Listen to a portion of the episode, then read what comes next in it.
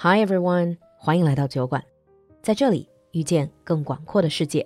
十二月嘉年华来了，即日起至十二月二十五号，双十二返场狂欢，酒馆铺子给你四重礼遇：一重礼，甄选精品超值买赠；二重礼，全店满两百减二十无上限；三重礼，活动期间十字以上好评加晒图，每单返现金红包；四重礼，累计购物达金额送酒馆惊喜盲盒。十二月酒馆感恩回馈，搜索微信小程序“酒馆铺子”。发现更多惊喜吧。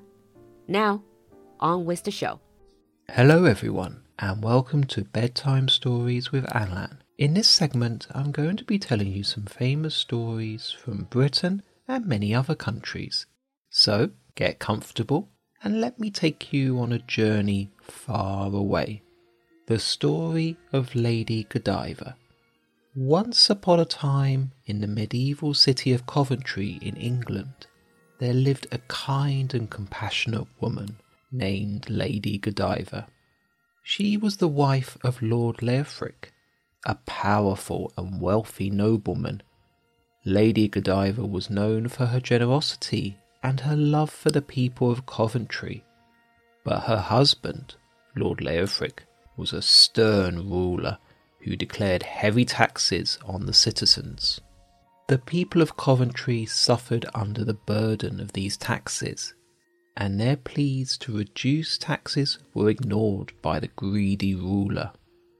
Lady Godiva, however, felt sorry for all the struggles of the common people. Lady Godiva argued and argued with her husband from dawn to night, trying to persuade him to reduce taxes for the people of Coventry.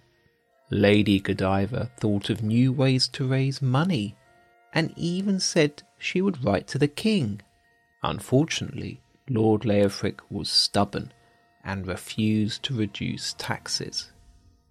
In the end, Lady Godiva lost her patience, and she made a bold and strange proposal to her husband. She said that if she would ride through the streets of Coventry completely naked if he would reduce taxes and help end the suffering of the people.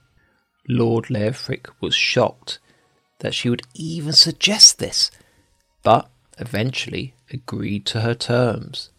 Leofric knew how shy his wife was, so he was confident that she would never go through with riding naked through the city. The people of Coventry soon heard about Lady Godiva's promise, which spread like wildfire through the city. The citizens were grateful for any hope of relief from their taxes, and they waited for the day of her ride. Lady Godiva, determined to fulfill her promise and alleviate the suffering of the people, prepared for the ride. On a hot summer day, Lady Godiva got on her horse, her long flowing blonde hair serving as her only covering. She had begged the citizens to close their windows and not to look at her as she went naked through the town.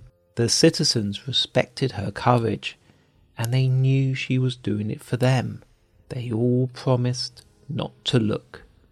As Lady Godiva rode through the narrow streets, the whole city of Coventry was quiet. There was no market, no dogs barking, no children playing on the streets.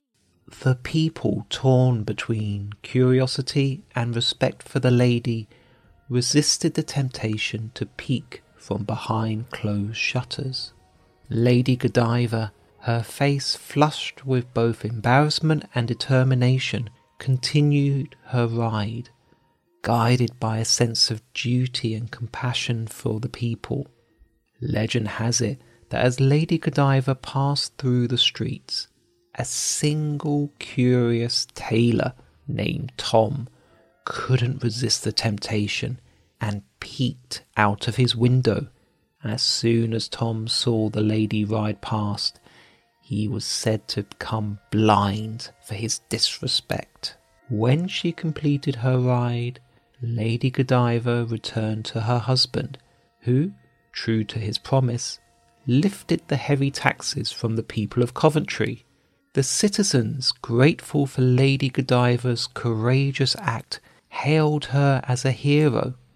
The story of her naked ride became a symbol of selfless sacrifice and the power of an individual to bring about positive change.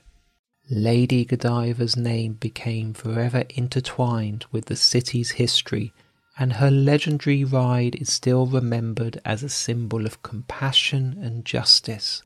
The tale of Lady Godiva, the noble woman who rode naked for the sake of her people, continues to inspire generations with its message of selflessness and the pursuit of a better, fairer world.